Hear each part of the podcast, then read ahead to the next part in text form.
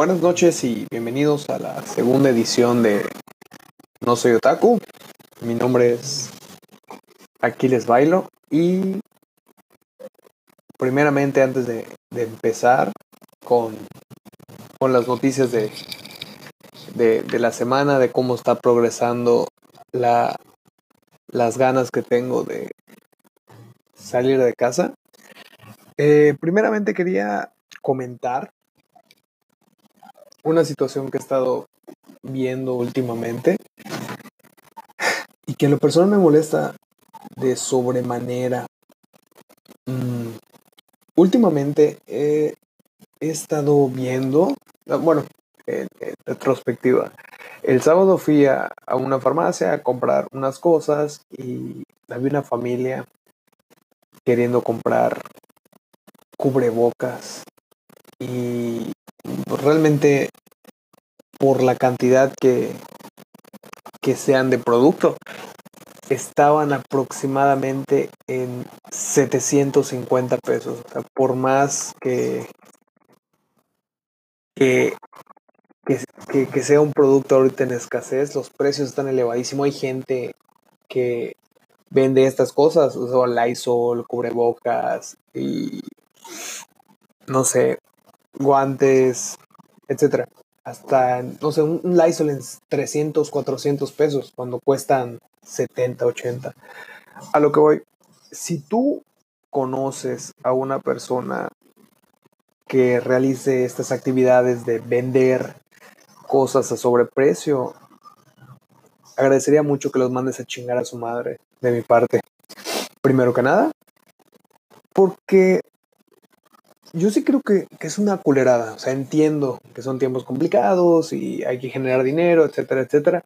Pero una cosa es, o sea, como un buen vendedor que es crear una necesidad del cliente, pero, o, o atacar una necesidad, pero no abusar. O sea, yo entiendo que las empresas y demás y la mamada y luce, pero está muy cabrón pensar que si nos jodemos los unos a los otros, o sea, Lysol en 300 pesos, cubrebocas una pieza en 11 pesos, 8, 12, 10, 12 pesos. Es una exageración.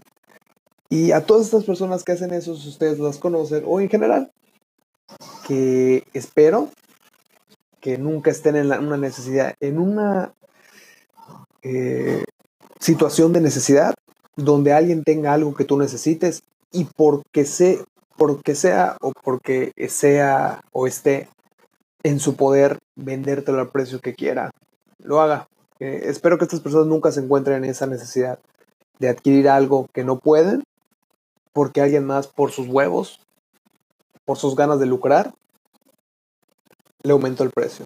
Entonces, pues sí, que vayan a chingar a su madre todas estas personas y ya. Fueron tres minutos de quejarme de, de estas personas. Pero lo tenía mucho en el pecho. O sea, me molesta la gente que, que abusa de otras personas y sobre todo en estos tiempos donde está complicado. Igual es lo mismo. Yo creo que la misma situación de romantizar el, la cuarentena porque uno lo, lo trata de analizar desde ambas perspectivas de, ok, bueno, tengo la fortuna de tener un trabajo, donde no tengo oficina, donde no tengo horarios, donde no importa si dejo de trabajar porque sigo produciendo o si no tengo que salir de casa.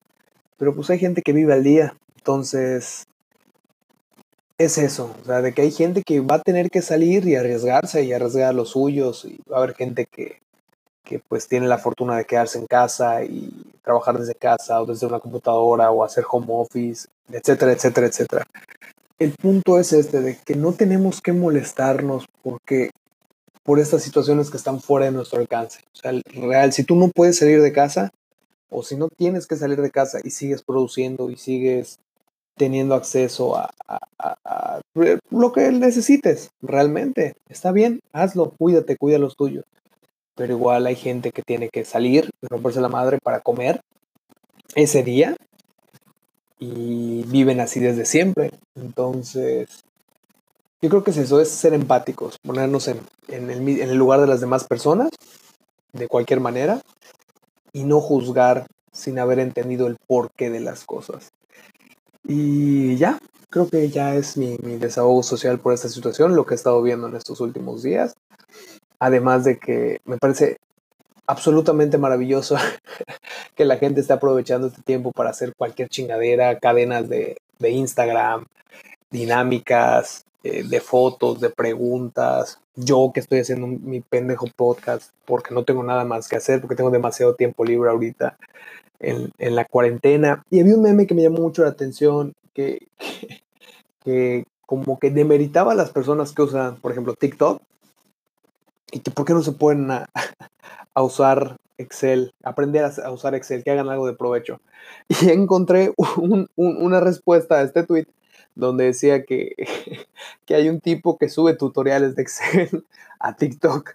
Entonces, eh, no sé, me dio bastante risa. Y está bien, aprovecha tu tiempo. O sea, realmente haz algo que evite que te vuelvas loco, que creo que es lo importante. En fin, yo en lo personal no he salido mucho de casa, he estado haciendo ejercicio con lo que tengo, he estado viendo Naruto otra vez, la Cuarta Guerra Mundial Ninja, y, y me da mucho, no sé, estrés que haya relleno cada dos capítulos, pero bueno, no sé, lo disfruto bastante a pesar de eso.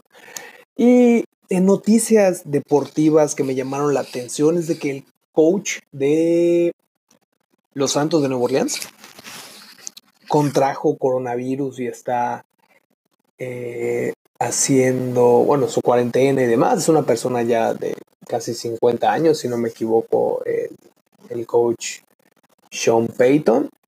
Y se me hizo muy interesante eso de que a partir de eso, eh, Drew Brees, coreback igual de los New Orleans Saints, donó creo que 5 millones de dólares a la comunidad. Estas personas, eh, tanto coach como, como coreback, han estado muy involucrados en la comunidad de, de Nueva Orleans, o lo que viene siendo Luisiana desde el huracán Katrina. De hecho, no recuerdo realmente hace cuánto fue, pero después de, del huracán, creo que uno o dos años después, ganaron su primer y único Super Bowl, eh, esta dupla de, de coreback y head coach.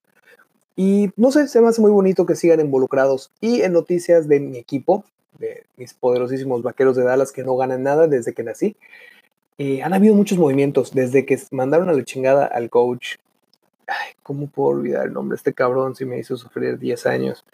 Ah, bueno, no sé, no me acuerdo cómo se llama este pendejo. Pero bueno, eh, el coach, bueno, el, el head coach que, que, se contrató actualmente, el coach Mike McCarthy, hizo muy buenos movimientos en la agencia libre. Trajeron a Don Tari Poe de línea defensiva, que estuvo jugando creo que en Kansas City el último año. Trajo al cornerback Caja Clinton Dix han habido bastantes movimientos, se han dejado jugadores claves como Byron Jones, que estuvo muchos años en, el equipo, y se dejó libre por, por ah, porque no iba a alcanzar el tope salarial. Y el coreback de Dallas está tratando de negociar un, contrato de 40 millones de dólares al año, que yo creo que es una grosería, son casi 160 mil por cuatro años del contrato y más del 70% garantizado, que es una pendejada, pero bueno, muy, muy, muy, muy técnico. Hoy me gustaría platicar de algo que, que me cambió la vida completamente. Y como se llama el capítulo hoy, de, bueno, por, como dice el título del capítulo, quiero hablar de algo que en lo personal me encanta, me cambió la vida en los últimos dos años. Y el nombre del capítulo es Yoyos, Trombos y Valeros. Los que me conocen y saben a qué me refiero, quiero hablar de, de, de JoJo's Bizarre Adventure, que es un manga, según, si no me equivoco, que inició en los 80s, de Araki. Y es una joya, o sea, simplemente es una obra de arte en todo sentido.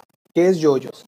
JoJo's es un manga que fue adaptado en anime posteriormente, donde se habla de muchas cosas. O sea, son arcos.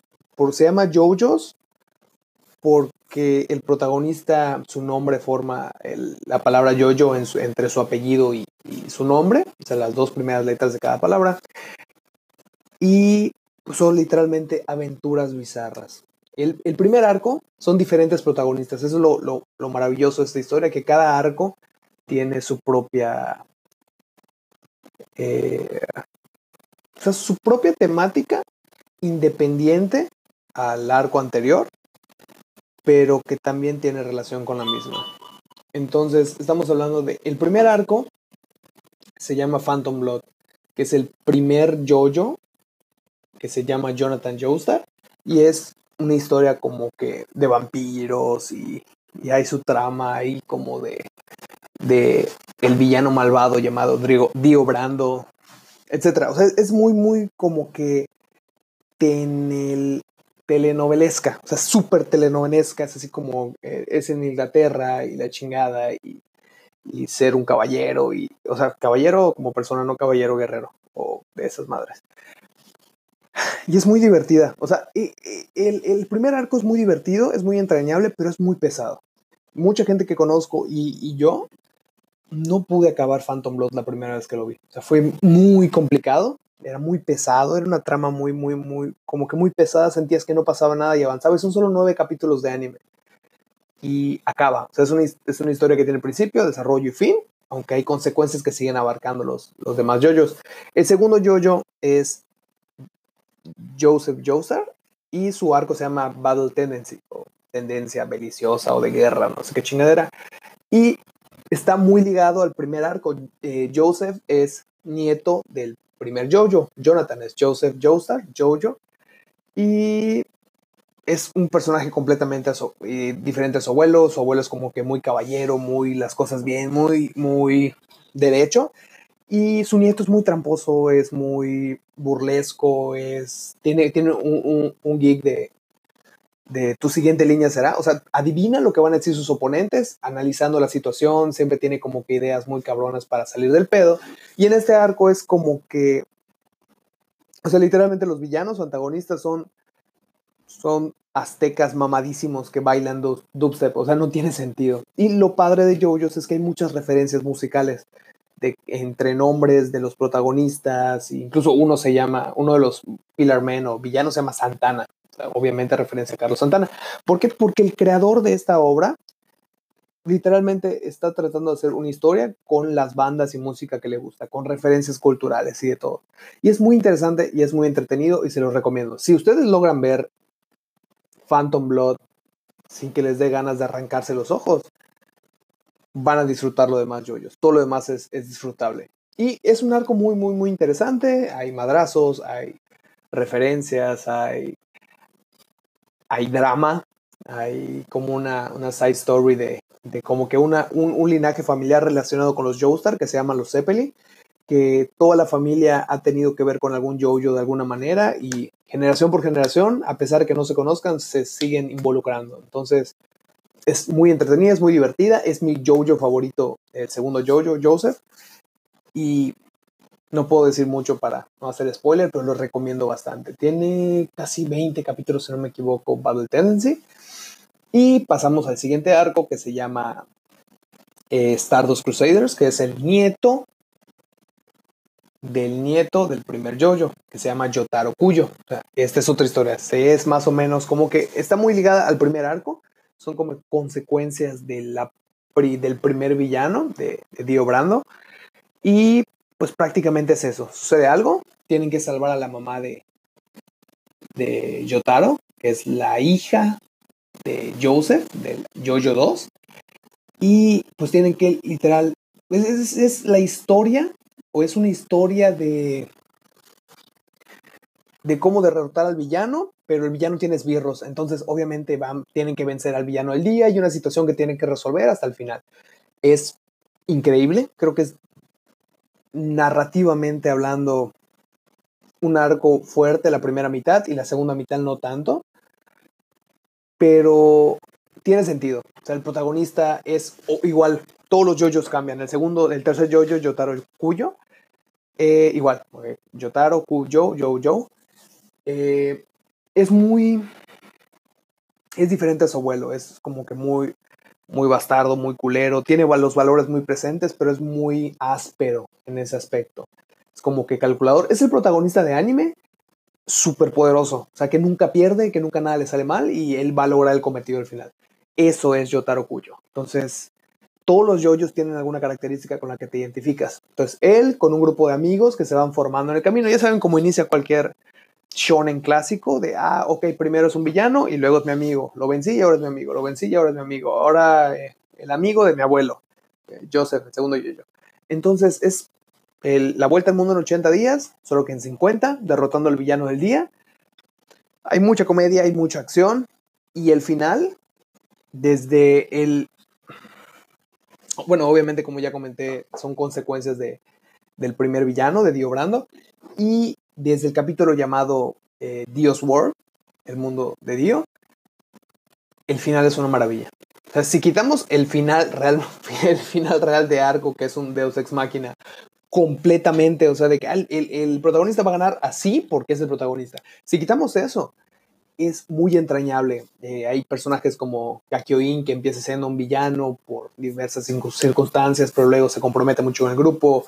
Presentan a Pornarev, un francés que, que, que se involucra bastante con, con, con ellos por, por, situaciones igual personales y van creciendo. O sea, todos van teniendo cierto desarrollo y participan en la historia y tienen peleas cada uno con los villanos del día, desarrollo de personajes, etc. Pero es muy, muy, muy, muy divertido.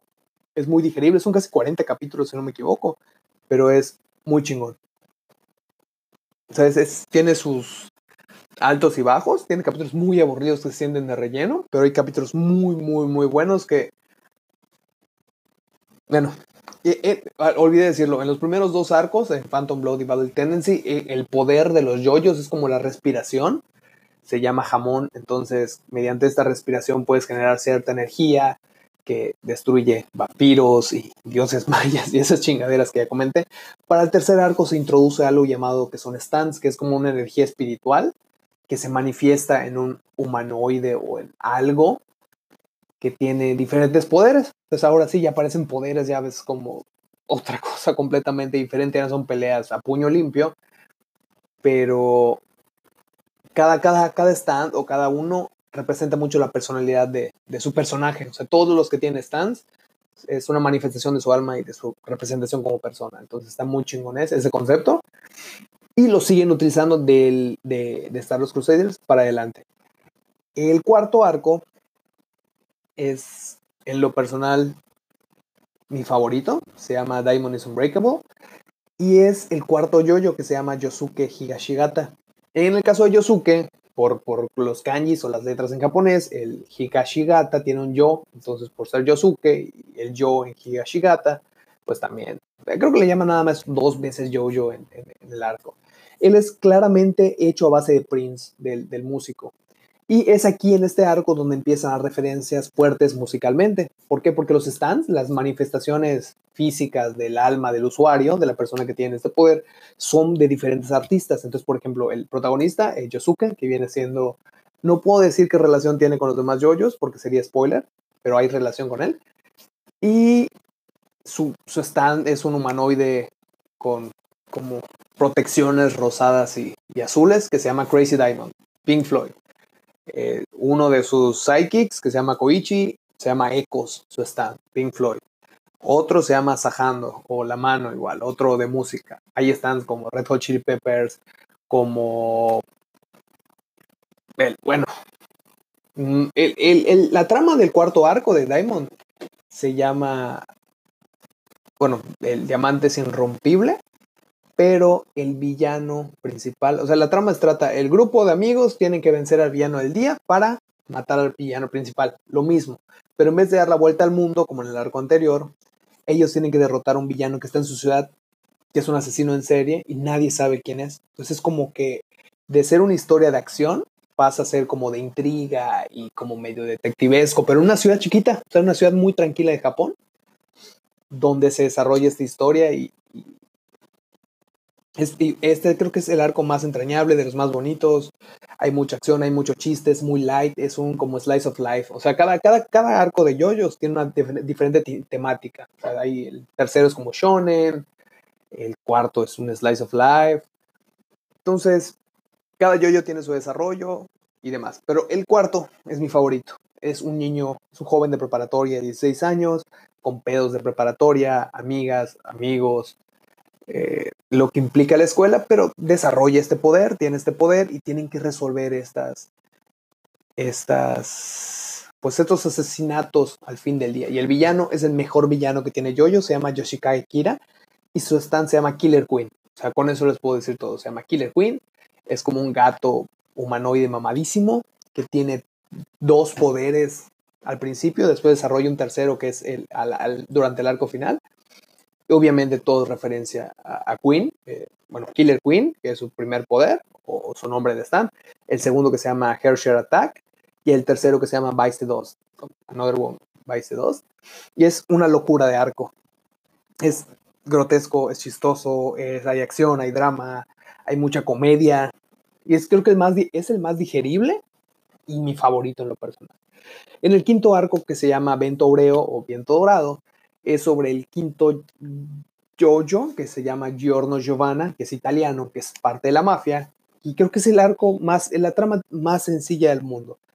Él, de niño, se influencia por un narco, o por un gángster de, Italia, no recuerdo dónde vivían exactamente, pero de Italia, y se da cuenta que este cabrón, a pesar de ser un, asesino, esto y lo otro, tiene valores. No vende droga a los niños, ni mujeres, ni demás, a pesar de que pues, es un puto gángster. Entonces él se inspira y quiere llegar a ser la cabeza de, de, la mafia italiana, siendo Pasione, la, la, la, mafia ficticia de este arco. Y también hay stands. Entonces yo creo que este es el que tiene muchísimo más juguito en cuanto a los stands y las referencias musicales de las que platiqué primeramente se llama Gold, Gold Experience, su, su, stand, que, está súper roto. Y todos los de su grupo, o donde se une él para ir subiendo durante la mafia, vencer al jefe y volverse el, jefe de la mafia, porque es lo que él quiere. O sea, no tiene, no, no hay nada. Es alguien quiere subir dentro de la mafia para hacer las cosas bien, entre comillas, y ya, es todo lo que quiere. Y pues, es su stand, Gold Experience. Eh, de, su jefe cuando entra a su grupo, la Mamá Mafia, Bruno Bucciarati, se llama Sticky Fingers, referencia a Rolling Stones. Hay uno que se llama Aerosmith, obvio. Hay otro que se llama Sex Pistols, otra referencia obvia, Moody Blues, Purple Haze de Jimi Hendrix. Entonces, igual, es lo mismo. Cada integrante del grupo de, de, la Bucciarati Gang tiene su stand, es una personalidad de, de, del dueño de, del stand. Eh, el villano, pues, obviamente también tiene un stand, tiene estos poderes de, que se manifiestan, se llama Diablo. Y su stand se llama King Crimson. Y su, uno de sus poderes se llama Epitaph. Como las canciones de, King Crimson. creo que es el primer disco de, The Court of, the Crimson King. Pero bueno, está rotísimo. Entonces ahí es lo mismo, tienen que llegar hacia ellos. Hay un grupo de asesinos que tiene el, líder del grupo de asesinos que igual van contra el jefe de la mafia, se llama Metallica. Tiene uno, un stand que se llama Babyface, que es otro personaje. Tiene otro que se llama White Album, como el disco de los Beatles. Entonces, ahí, ese es donde se empiezan a desarrollar las referencias musicales cabroncísimas. O sea, todos los villanos son una referencia musical, así a Chile. Hay uno que se llama Black Sabbath. Entonces, e, es como el artista demuestra la admiración o sea, como el escritor, dibujante Araki demuestra el amor hacia la música, hacia la cultura popular en sus obras. Y esos son los cinco arcos que están adaptados hoy en día en, el anime y pues posteriormente volvemos como a, la línea anterior, o no tanto línea, sino con, la relación anterior, porque tampoco puedo decir que Giorno, Giovanna, el quinto yoyo, la relación que tiene con los demás, porque habría spoiler. Pero en el quinto yoyos es la hija de Yotaro, y o del Jojo 3, se llama Jolin Cuyo, Jojo. Y a partir de ahí hay como un reinicio. Entonces no quiero hablar de ellos porque ya están en manga. No he terminado de leer el, quinto arco, el sexto que se llama Stone Ocean, donde está Jolin. Y por consiguiente no he leído ni Silver Run, que es el 7, y Jojolion, que es el 8. Pero ah, por el fandom y demás estoy bastante empapado con, con la temática de ambos. Y simplemente es muy recomendable. Sea, yo lo puedo recomendar como una obra visual hermosa, los dibujos son hermosos hablando del manga y el anime está hecho con mucho cariño. Creo que lo produce, lo hace David Production y es muy, eh, David Production igual hace el, anime ahorita que está, bueno, terminó el año pasado que se llama Fire Force, del chico de las patas calientes.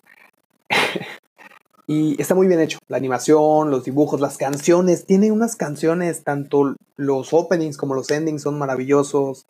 Eh, tiene Roundabout de, de.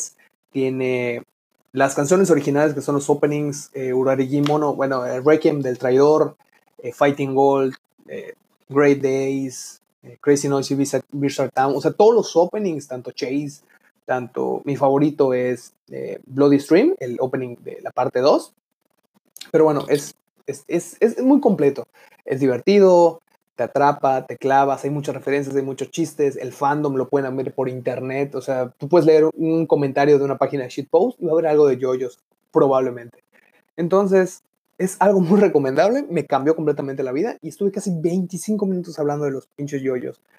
Pero bueno, esa es la idea en general, que si tienen tiempo en esta cuarentena y no se quieren volver locos, quieren ver algo fuera de lo común y algo no, que no es así como tan lineal que no todos los arcos o temporadas como en algunos animes son lo mismo, como pasaba por ejemplo Saint Seiya era, ah, ok, los caballeros, aunque me gusta mucho, no es crítica, pero lo de los caballeros de bronce tienen que pelear contra los nuevos caballeros malos, pero reciben ayuda de los de oro y bla, bla, bla, vencen al malo, ok, al patriarca, luego Poseidón, luego este, entonces es como que muy repetitivo y aquí no cambia, es, no tiene un ritmo, de repente capítulos muy frenéticos, de repente capítulos de huevo, de repente eh, hay capítulos, no sé, no, no, no es fácil de explicarlo, tienen que ver y realmente me gustaría que me dieran su, su opinión, si, lo, si alguien lo llegara a ver que no lo conozca, o incluso ver los memes o algún clip o, o los openings al menos, me encantaría saber si alguien lo puede ver, que busque, no sé, en, en YouTube eh, JoJo's Opening, que vean los 10 openings con las diferentes versiones.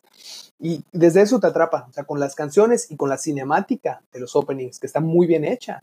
Te atrapa, yo realmente por eso empecé a ver el anime, me vi todas las canciones, decía, no tiene sentido, este chango luego no vuelve a salir y por qué cambia de protagonista, pero por qué son tantas temporadas y ningún personaje se repite o, Entonces yo creo que es algo muy interesante de, de este anime y lo recomiendo bastante. Si no les gusta, me pueden meter un putazo en el hocico.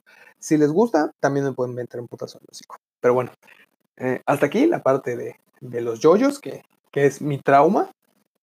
Y si alguien sigue, eh, me sigue en Instagram, sabrá que, a veces hay referencias a los yoyos. Y durante la transmisión, eh, yo empecé a ver esta, esta chingadera cuando empezó a estar en línea. Bueno, cuando empezó a estar en transmisión, llevaba un capítulo.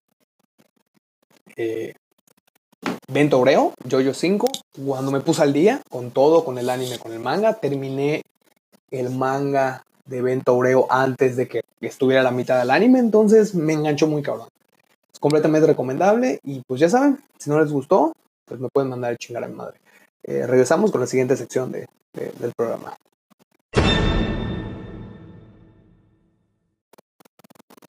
Bienvenidos de nuevo a la, a la siguiente sección de, de, este podcast de mierda.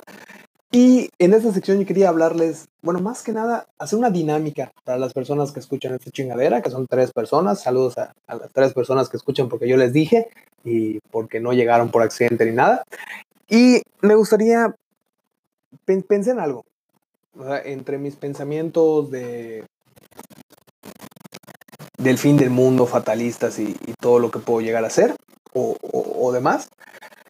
Y dije, bueno, ok, si se acabara el mundo, ¿qué canciones me gustaría que, que, sean recordadas por la posteridad? Y no estoy diciendo las mejores canciones de la historia, sino que qué canciones en lo personal, así muy, muy, muy personal, me gustaría que sean recordadas, o alguna banda o algo así, gustos muy, muy, muy, muy personales.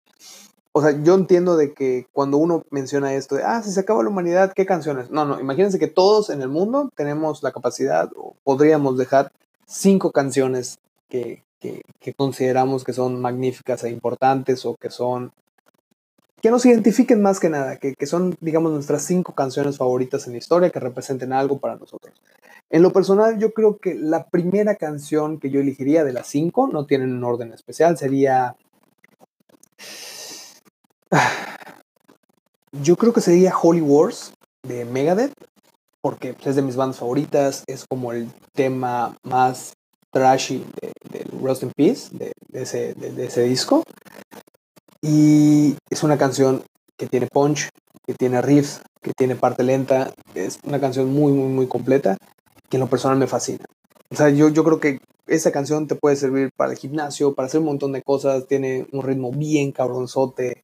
David L. Effelson, todavía estaba eh, Marty Friedman y Nick Mensa en la formación de, Megadeth. Entonces, es, es, como, como decía una descripción de, de Megadeth en ese entonces, o bueno, los en, eh, eh, casi casi era una banda de jazz haciendo thrash metal. O sea, es, es música muy limpia, auditivamente hablando.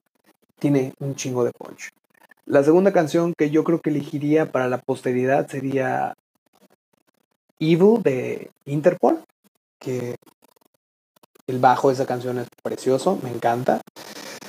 Es de mis bandas favoritas desde hace muchos, casi 12 años o más, si no me equivoco. Y el video es, de niño me, me saca mucho pedo el pinche moped bailando en accidente de carro. Eh, es, no sé, tiene mucho significado para mí, lo personal. Es así como que mi personalidad en cinco canciones.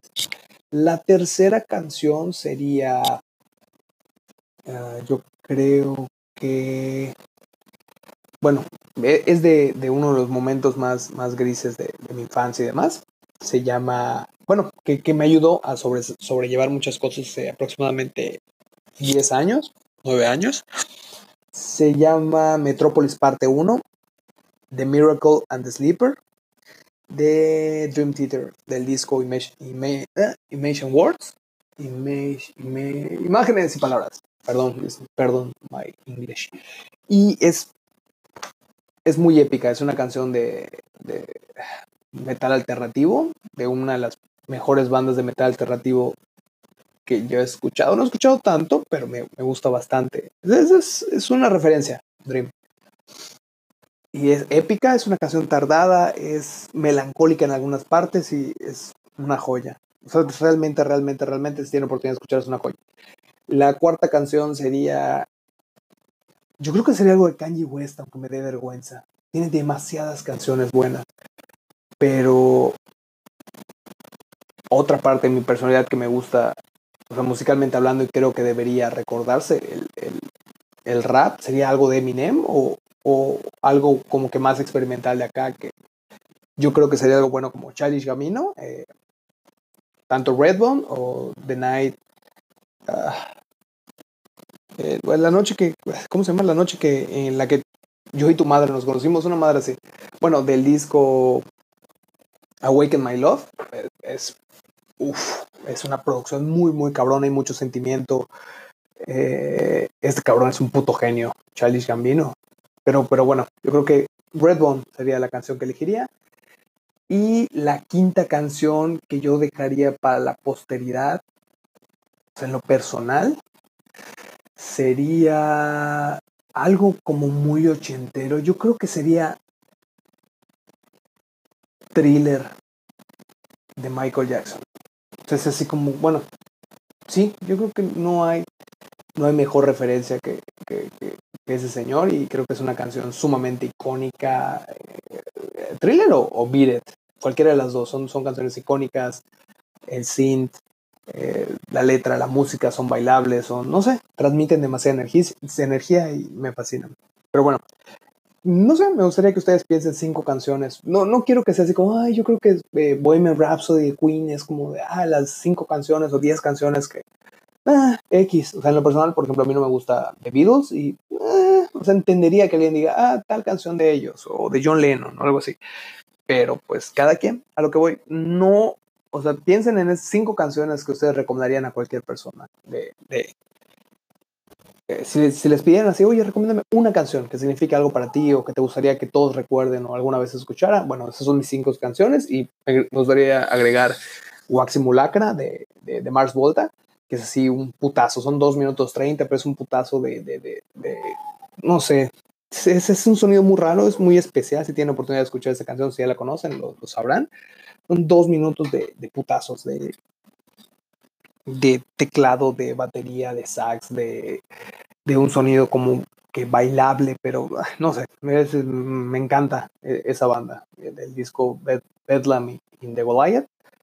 Y bueno, yo creo que son las, las cinco canciones que me gustaría recomendar. Esta semana no leí nada porque soy un analfabeta prácticamente.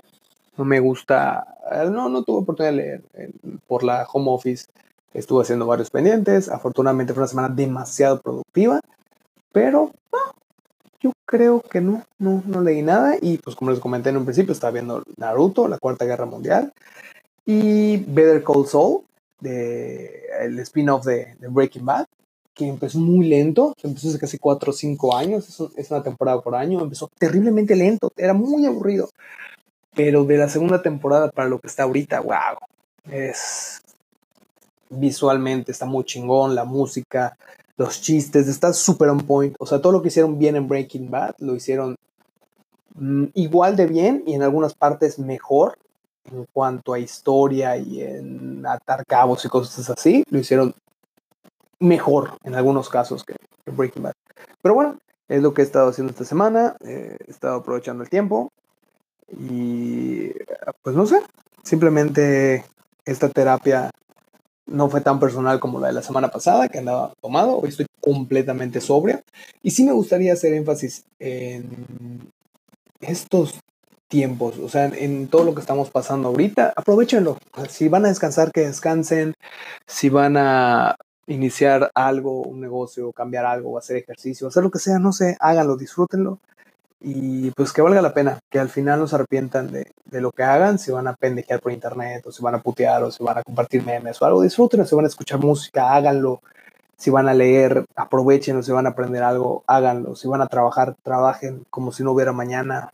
A veces es muy complicado buscar trabajo y esas cosas, pero si lo tienen, disfrútenlo y enganchense. Si tienen la, la, la posibilidad de estar en casa y hacer home office y todo eso y seguir trabajando desde casa sin arriesgarse, háganlo. Si tienen que salir a romperse la madre, rompanse la madre, pero con cuidado. Acuérdense que no somos solo nosotros, son nuestros familiares, son nuestros abuelos, son nuestros amigos a los que podríamos contagiar. Entonces hay que ser muy, muy, muy precavidos en, en ese aspecto y sean conscientes nada más. Es, eh, todo lo que les estoy diciendo es prácticamente me lo estoy diciendo a mí mismo, porque a veces olvido las cosas y siempre me ha gustado dar consejos a los demás, pero al final me estoy aconsejando a mí mismo, entonces es una win-win situation. En fin, eh, yo creo que es todo por esta semana. Ah, bueno, y, bueno, ya hablamos un poquito de música, de mis pendejos yoyos, que son una verga. Los yoyos son maravillosos. De verdad, si tienen la oportunidad, vean al menos memes, memes de yoyos o diseños de personajes o los openings o lo que sea, son una chingonería y no se van a arrepentir. Si de verdad necesitan ver un anime digerible y que no te aburra con la misma historia, los yoyos son una muy buena opción. No es para empezar, no es para que, ah, mi primer anime que voy a ver, porque no, es de muy denso para en, ese aspecto. No es tan digerible, pero si ya estás curtido en, el mundo de los otakus y te bañas, que es muy importante, recuerden bañarse todos los días, lavarse las manitas y desinfectarse, usar cubrebocas, pero comprar cubrebocas económicos, no cobran cubrebocas de 10 pesos porque igual no están pendejos. Tampoco vale la pena. Y no lucren con las necesidades de los demás excesivamente, porque todos lucramos con las necesidades de los demás en algún aspecto. Pero bueno, eh, otra cosa que hice y no le había prestado mucha atención durante esta semana, escuché el disco de... A ver, un momentito, estoy checando la, lo último reproducido. Me gustó, pero tampoco estoy tan clavado. Ah, ok de Mac Miller. No había, lo había escuchado, pero superficialmente. El Circles. ¡Wow! Ok, este cabrón se estaba muy, muy, muy, muy mal. Tengo entendido que este disco lo sacaron post bueno, después de su muerte, post, mutuo. Creo que es post mutuo, post mortem es ah, no sé, pero bueno. Eh, es muy bonito, muy chingón. Eh, creo que mi canción favorita del disco es Complicated pero tanto Circles, Blue World, o sea, tiene, tiene una vibra muy, muy, muy triste, pero este cabrón disfrutaba lo que hacía. Entonces, es muy recomendable, es un tipo como de rap a lo gambino, pero como que más tranquilo. Eh, está muy disfrutable, está como para chill out, o sea, es una canción para desayunar. Bueno, por ejemplo, yo cuando escuché el disco completo a conciencia, estaba preparándome unos hot cakes con, con, con, jamón y un litro de café y fumando un cigarro, pendejeando pero lo disfruté mucho. O sea, me literalmente desayuné eh, pensando en el disco, no en lo que estaba haciendo. Entonces te atrapa, es un disco que tiene mucho, mucho contenido, mucho sentimiento, igual las letras están medio cabronzonas. Y pues ya, es prácticamente lo que he hecho en mi semana. Ha sido una semana bastante tranquila y no he tenido tanto contacto humano. Solo tuve una junta en la oficina el, el lunes y ya otra vez home office. Y yo creo que es eso, necesitaba hablar y este podcast ya duró más que el de la semana pasada, entonces, pues nada. Ah, bueno, sí, ya me acordé. Eh, hice una cuenta de Instagram donde voy a publicar la portada de este capítulo.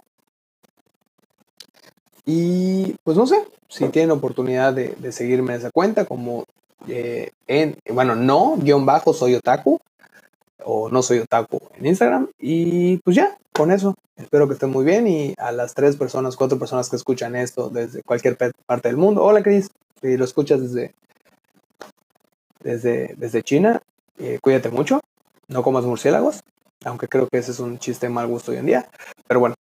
Y a todos los demás, pues nada más, cuídense mucho y nos vemos la próxima vez que necesite terapia y desahogarme en voz alta para, para con cinco personas. Saludos y besos consensuados en la frente para que no vayan a mal pensar. Bye.